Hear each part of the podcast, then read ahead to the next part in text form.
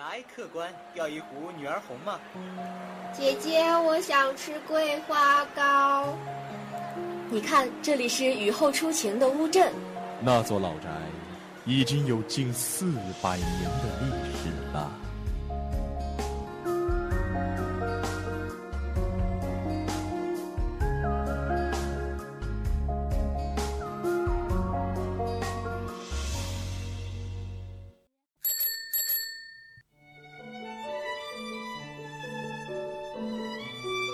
在巷子的那一头看风景，我站在巷子的这头看你。昨天的阳光被外婆酿成了米酒，今天的人间依然烟火辉煌。这里是 FM 九十五点二，畅谈方圆五百里，遍览俗世千万家。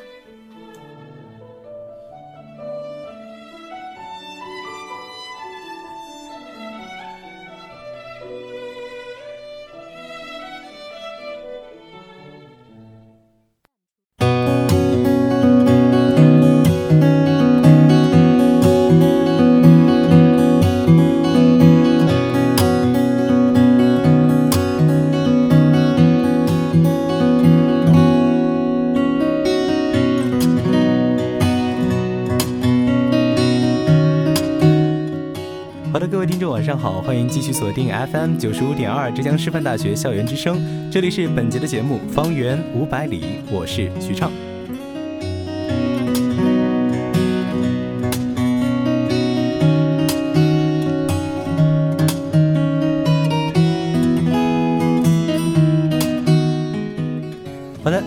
天的《方圆五百里》呢，依旧给大家带来了三个板块哈，是我们的方圆新鲜事、高能玩家秀和美食集结令。那么我们的方圆一直是一档啊，其实就是传说中的美食节目哈。所以说，在这个时间点，希望啊在座的各位听众呢啊都能够吃好自己的晚饭，再来准备好听这档节目吧。那话不多说，现在进入到我们今天的第一个板块——方圆新鲜事。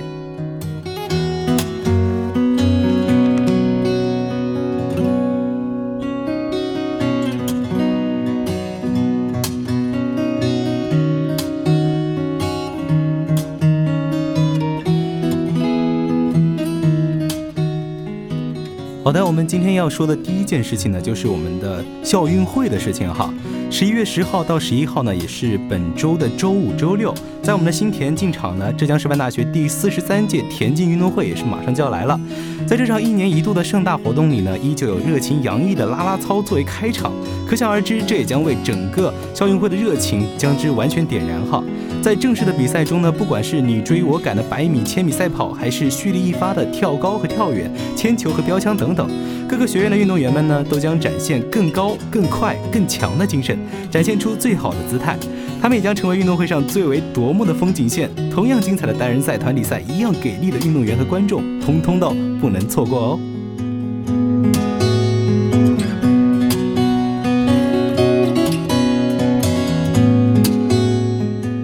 除了校运会呢，我们最关心的就是我们接下来到了一个所谓是我们创造的一个节日吧，也就是我们的双十一。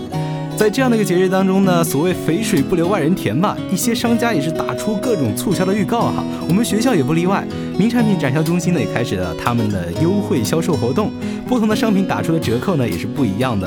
像地方特产啊，比如说金华酥饼、火腿、佛手制品、龙泉青瓷等等，就比较适合送给家人。但是要专程来到浙师大游上一游呢，就比较适合看看浙师大专属的产品，比如说印有浙师大美景的明信片，印有师大校徽的金镶玉钥匙扣，非洲酸酸枝正直定制的钢笔、保温杯等等，都打造了一份独属的浙师大的印记。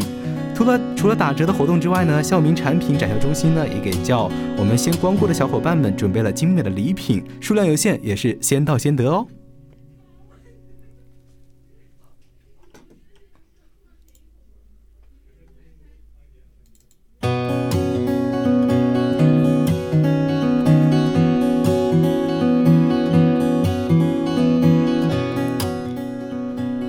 件事呢，也是事关我们的出行吧。啊，因为京义东市的轨道交通项目施工的需要呢，自十一月五号起，双龙南街双溪西路路口的东西向的两个 BRT 站台呢，南移至双龙南街龙腾灯饰市场的公交站台处。等两三年轨道交通施工完成后啊，会再搬回到原地址的。由于站台的南移呢，BRT 四号路线也将受到一定的影响。年底即将开通的金华站至仙源湖的 BRT 五号线呢，也将在临时站台停靠。需要注意的是哈，该 BRT 站台呢，在未来的两三年的过渡期内，均采取上车刷卡方式乘车，不设置站台人工售票。所以说，大家还是要准备好自己的零钱啊和自己的交通卡。金华市快速交通公司的呃会设置站台语音提示、LED 滚动屏显示等方式。方便乘客候车和乘车。去江南片区玩的小伙伴们要多多留意站台停靠点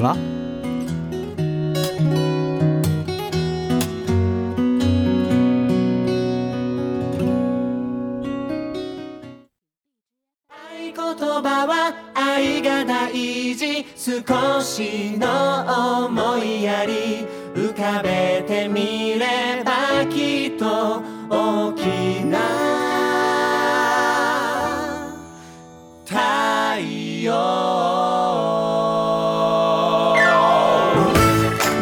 好的，进入到我们今天的第二个板块——高能玩家秀。我和漫展有个约会，日本 CM 漫展。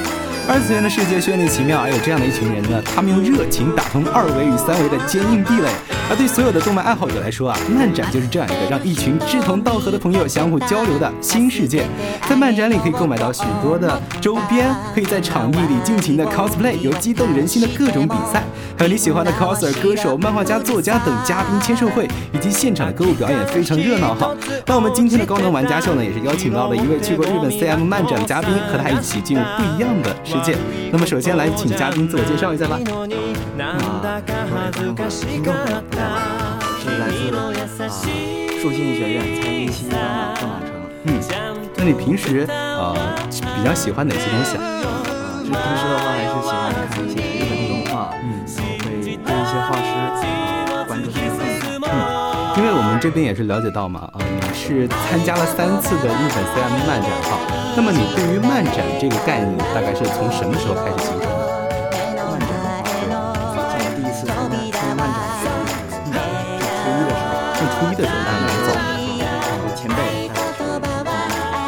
时候是去参加什么样的漫展？广州的萤火萤火虫漫展。对于广州的嗯那就是说，你刚开始也是从国内的漫展去入手的，对。那你后来为什么就去想要去参加日本的一个 CM 漫展？因为这个还特别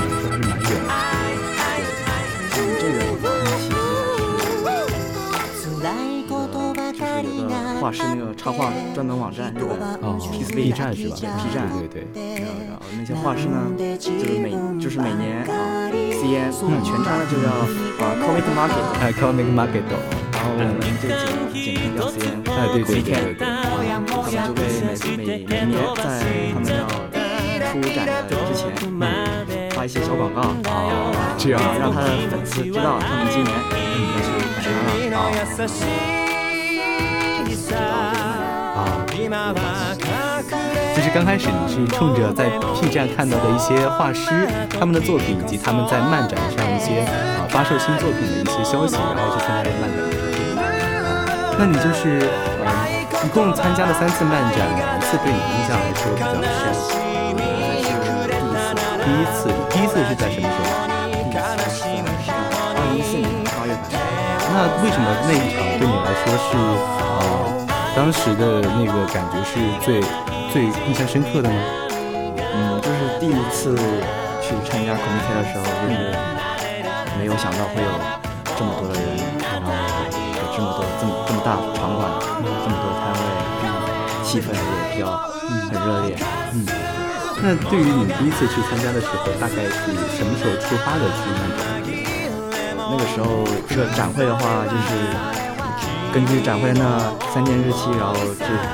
顺便就把日本的旅行计划也给制定好了，然后就把展会定在，呃，整个行程的最后三天。哦，那就是去，你刚才也是说提到了这样的一个漫展，它需要一个旅行计划。那么当时你这样的一个旅行计划是怎么拟定的呢？比如说吃穿住行是怎么去前一天解决的？吃穿住行的话，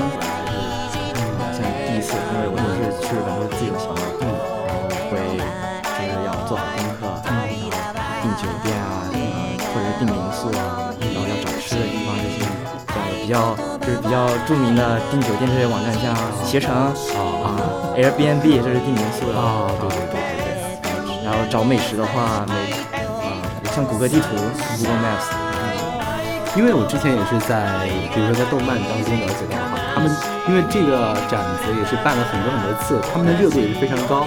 那他们排队也是从听说是从啊前一天的晚上就开始排队了。你当时遇到的情况是什么样子当时遇到情况确实是这个样子。啊，就是当时第一次去嘛，然后预想的是大概没有想，估计是没有那么没有那么恐怖吧。嗯，那时候是快一两点的时候，就凌晨一两点的时候，凌晨一两点对，去排队，然后发现就是看刷推特，然后有有有就是有排队的人已经嗯。说啊、前方已经有四五千号人在那等着了，对，在那等着。他们是从那个那个就是漫展前一天开始等，你觉得，因为这样到第二天开馆时间是十点嘛，就是这段时间还是蛮漫长的。你觉得呃，就是我们如果我们作为一个去想要参加这样漫展的一个人的话，需要准备一些什么东西呢？就是我是是去的都是夏天啊，夏季 Comic，、对对对，然后就是像，呃，驱暑了那些呃工具必须要带好啊，因为第二天对晚上蛮热的，对很很热啊，然后就是要带毛巾啊，然后喷雾啊那些，还有湿纸巾这些，嗯最好都带带一点。嗯，然后像有时候会下雨，有时候会碰上下雨，因为是整个排队的场地都是哦露天的，如果刚好碰上下雨的话，要带雨衣啊，因为然后雨伞的话是不能带的，为什么雨伞？很危险，因哦为人太多了对，如果你在那个排队列之中把伞撑开的话，嗯然后就会有工作人员提醒你要把伞收起来。哦，这样子是吧？那我们看来是去的同学还要注意不要带雨伞啊，我感觉就是呃，在这种人多的场合比较容易犯的一个错误，就很危险。那么你去漫展当中呢，呃，对你来说最印象深刻的一些活动是什么？比如说买买买啊，或者是什么摊位什么的。嗯，最印象深刻的第一点的话就是，嗯，亲能亲自见到画师本人。哦这些画师本人就是都一般就是埋头在电脑屏幕前面，然后粉丝想见到想见到他的话，啊、也不是那么容易的。哦像一年有那么一两次机会，是很难得的。哦，就是他们的话是当时在现场是在那里办签售？啊，不也不算是签售吧啊，因为他们没有时间签名，啊人人人特别多，嗯，人特特别多的时候呢，就是一般都是直接卖东西，啊卖东西收钱，卖东西收钱这样的。嗯，然后要找他签名的话呢，最好就是等到他啊东西都卖完了，啊东西都卖完了之后呢，然后他有空，嗯他愿意给你签名，嗯，然后才有机会签名。这样子，对就是呃，你必须要等他他的工作结束之后，对等他方便再去找他签。如果他忙的时候，他你找他签名，也他可能会啊、拒绝拒绝你，然后告跟告诉你说现在很忙，下午再来吧。哦，那就是在这样为期三天的漫展当中哈，那么就是呃，他们说是在三天的漫展当中呢，各每一天的内容是不一样的。就是你觉得啊、呃我们作为一个还没去参加过这样的一个漫展的一个人呢，啊、在这三天应该怎么分配自己的时间呢？首先的话，因为场馆比较大，嗯。摊位比较多，嗯。你要了解自己想要看一些什么样作品的摊位。嗯。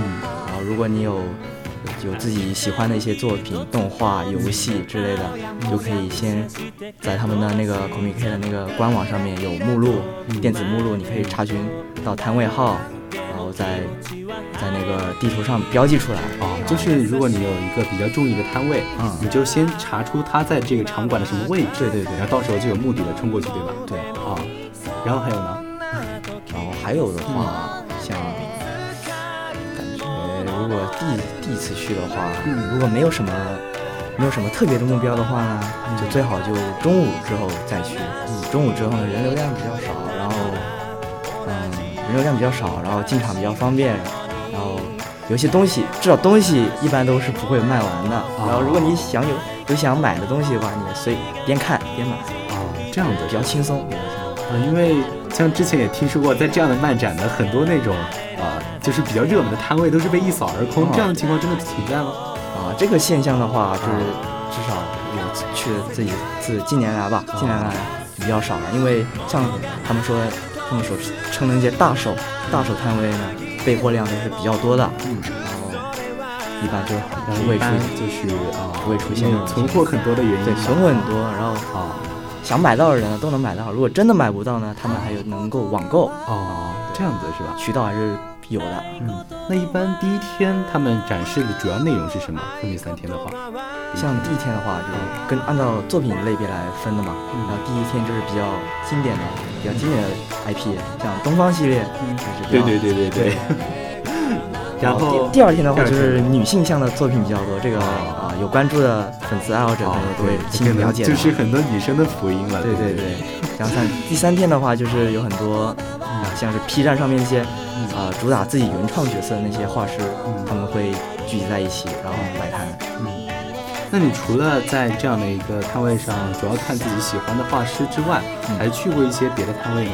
就是你比较感兴趣的。啊，对，像除了啊二次创创作者他们交流那些摊位之外呢，还有像企业馆、一些游戏制作公司，还有动画制作公司，或者是一些别的也研有别的研究方向的一些公司，他们会出来摆摆自己自己的摊位。那这样的话，你一般就是因为我们这样去漫展，除了去游览，另外另外一个主要的工作就是买买买嘛。对对，那么你一般就是呃，就是会收获到一些什么样的东西呢？就是买买买的过程当中。就是因为这这个展会的机会难得嘛，嗯然后画师为了吸引人去参加那个，就是现现场去参加现场那个展会嘛，然后就会出一些啊像限定的周边啊，啊网购无法入手，或者是啊亲手亲笔签名这些也会搞个签名会之类的。哦，相信就是超稀有的限定产品。啊，对，像如果不是在这种展会下面的话，一般是没有机会拿到的那种东西。啊，然后就是呃，你们就是因为除了这三天的这个漫展之外哈，嗯呃，你们去呃日本的去参加这样的这样的一个活动，最一般还会做一些什么呀？嗯，果然那看不同人有不同的目的吧。像我去日本的话，嗯除了参加这个展会外呢，还会圣地巡礼嗯，啊，就是去一些动画啊里面出现的名场景。对对对对对对像跑过，我也跑过不少地方。啊，就是啊、就是因为三天的漫展吧，可能给人感觉很还是比较累的。对，就是很累很累。一般怎么安排自己的休息时间？我感觉休息时间如果如果是你是通通宵排队的话，那一般你通宵完一就是一个晚上哦啊，然后第二天早上好不容易买完东西了，啊然后中午中午就就因为要趁趁那个就是回程的人流量还没有这么多的时候，就早点回去，哦然后下午就休息，然后继续到晚上继续出来排队。就是差不多就是呃，一般就是你从第二天晚前一天晚上开始排队，对，到第二天的中午差不多的时候去结束自己这一天的那个购买采对购，，那个时候身哦。体已经到极限了，到极限了，人家还是蛮累的，对很累很累。啊。那就是你刚才也是说你是从国内的漫展哈，然后去了解到日本的这样的一个 CM 漫展，嗯，那么你觉得在这样的一个国内的漫展和日本的漫展，它们之间有什么样的区别呢？就是。就是国内的漫展的话，目前还是那个，嗯。他们呃二次创作吧，嗯。还没有那么的呃流行，或者是比较那个呃蓬勃，就是还没有蓬勃发展起来。哦对对对对对，像受众面也比较窄，它嗯那些作作品数量是涉及到作品数量也还是比较少，嗯然后宣传力度可能也不够。嗯，就是呃，国内的这样的漫展可能并没有像日本的漫展那么热闹。也不是说，也不能说不热闹，就是哦热闹的，就是那，就是参展者他们的那个目的嗯，不一不一样。那你觉得就是在国内漫展你去参展是什么样的一个目的？国内的话，像一般都是见见朋友，然后哦，拍拍 coser，面基，然后是拍照是吧？对，哦，就是那你觉得就是因为你后来是比较专注于日本的漫展嘛？对对，然后啊、呃你觉得呃日本漫展比中国漫展做得好的一些地方在哪？我觉得吧，就是他们的呃目的，就是他们那个漫展的那个、呃目的，动就是那开设那个展会的动机吧，就是跟、跟我们国内的展会还是比较不一样的。嗯像他们日本的展会呢，就是为了就是促进促进那个二次创作，然后也能哦把它把它本本身那个作品也能啊就是推广出去推广出去。啊，对，因为本来二二次创作啊、呃嗯在法律上来说应该是啊、呃违法的，就是侵权的。嗯，对对对，但是呢，一般一般的一般的就是商家或者是呃原作者，他们是不会追究这个问题的，啊因为这对他们自己也有好处嘛啊。，就是在二次创作上面还是蛮宽容的嗯，，对，很宽容，对就是有，除非有个别极端案例，哦，也也有存在。这样子。那在那个呃，你觉得就是如果呃国内漫展去吸引我们这么多呃原来喜欢漫展，但是后来因为受到这样的一个 CM 的影响之后，觉得呃真的差别很大。你觉得嗯国内漫展应该改进一些他们的一些什么东西？首先的话，还是要改变一下他们传统的那种举办漫展那种套路吧。嗯，像我们都知道，一般漫展套路是啊，请嘉宾，对，然后请 coser，然后哦像一些现在有很多 coser 自由行啊这些活动去吸引 coser 到他们展会去，然后嗯。像说还有请一些比较就是知名的那些厂商，像天文角川嗯。啊，还有一些比较著名的网店啊啊，来撑场面。哦，就是国内的它的一些漫展，主要是靠嘉宾对去形成一个吸引人的热点，但是他的二次创作呢，并没有像日本那么丰富，对吧？虽然也有，但是就是没有那么丰富。还是差距非常大。哦，那你觉得就是在呃这三次漫展下来之后，你觉得在啊、呃明年的漫展你还会去吗？如果有机会的话，一定要去，一定要去，一定要去，要去。因为平时没什么机会去，嗯。就是支持那个画师的创作嘛。嗯。像我们一般支持画师的创作的话，就是靠买他们的周边，他们自己可能本身也没有什么固定的职业工作，要么就靠卖周边，嗯。要么就靠打工。哦，那你在日本那边有就是啊、互相交交换过联络方式的画师吗？有啊，像推特上面，就是就是买完他们的东西啊，然后哦晚上跟他们在推特上面打招呼，然后就会哦有运气好的话可能会回复你？就，回复你，然后还会跟你互 follow 一下，对，互相 follow 一下。啊，那你就是去这样的一个漫展，你是建议大家一起，就是和朋友一起去，还是啊、个人就是带着强烈的目标去？我觉得，这个啊，哦嗯，这个还是要看看你自己是怎么想的吧。这个，如果你自己目标很明确，然后嗯觉得排队也不是那么无聊啊，嗯那就可以自己一个人去。哦，然后如果你受不了，嗯就是在茫茫人海之中，自己只有自己一个人那种孤独感的话，嗯啊，带几个朋友，带几个战友跟你一起扫货。像嗯如果你目标多的话，带战友跟你一起扫货的话，那种嗯效率会高很多，然后哦成功率也高很多。嗯，好的啊。那么在这一期的呃呃我们的高能玩家秀呢，也是 我们的呃郑朗成同学啊，啊。也是给我们介绍了在日本非常热闹的这样一个漫展，需要嗯。怎么去抢得先机吧，可以说是。对，对，就是在这样的一个非常非常热闹的呃，需要从凌晨开始排队的这样一个漫展里面呢，啊、去如何找到自己最喜欢的一个摊位，嗯。然后去拿到自己心仪的一些东西。嗯。啊、好，呃，那么在这里也是非常谢谢我们的嘉宾哈，也是给我们分享了很多有用的去参加日本 CM 的一些知识。一つ落ちてた。拾ってゴミ箱を探した。悪いことじゃないのになんだか恥ずかしかった。君の優し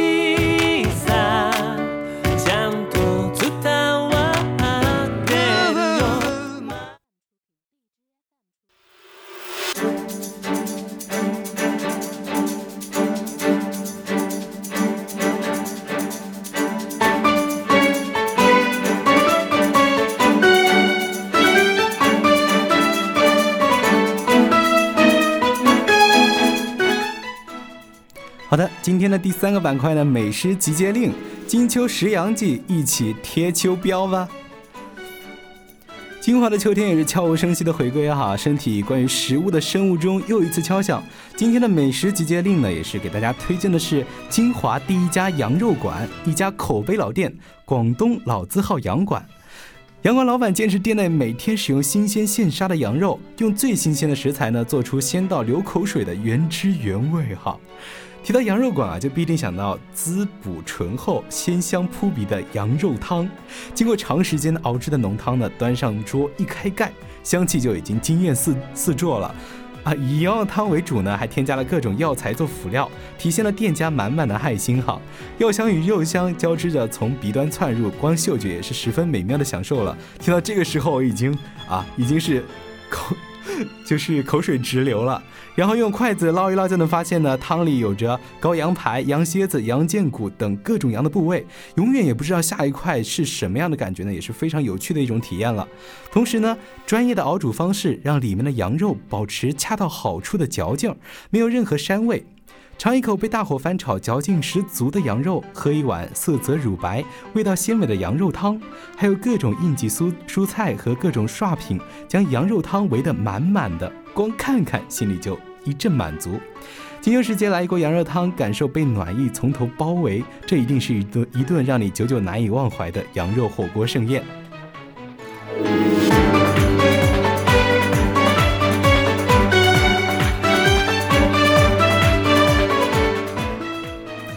一道与羊肉汤大不相同的羊肉美味呢，就是烤羊排。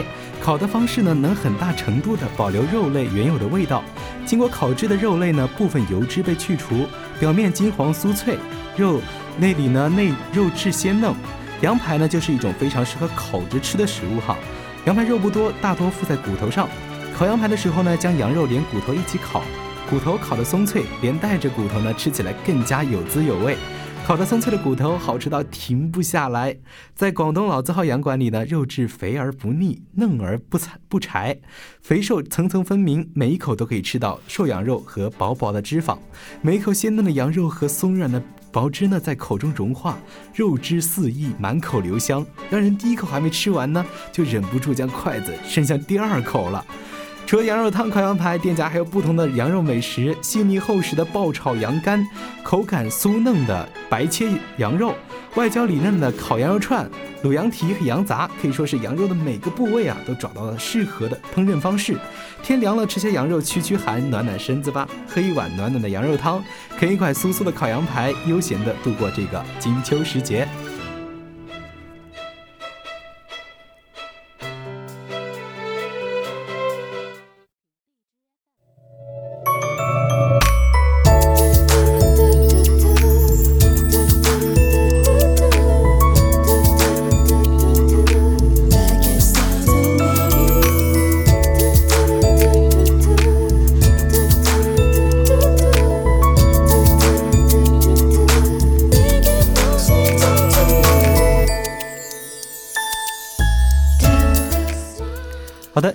方圆五百里呢，我们也是介绍了校运会的举行、名产品展销中心的活动，以及一条与我们相关的小资讯哈，都是浙师大的小伙伴们不能错过的印记。而在高能玩家秀环节呢，我们也是邀请到了一位喜欢二次元的同学，谈谈了日本 CM 漫展的那些事儿哈，也是给我们了很多非常有用的一些实用的 tips。最后的美食集结令呢，跟大家分享了吃羊肉暖身子的好地方。这里是方圆五百里，给听众朋友分享我们身边好吃好玩的一些最新资讯，介绍有趣有活力的好去处。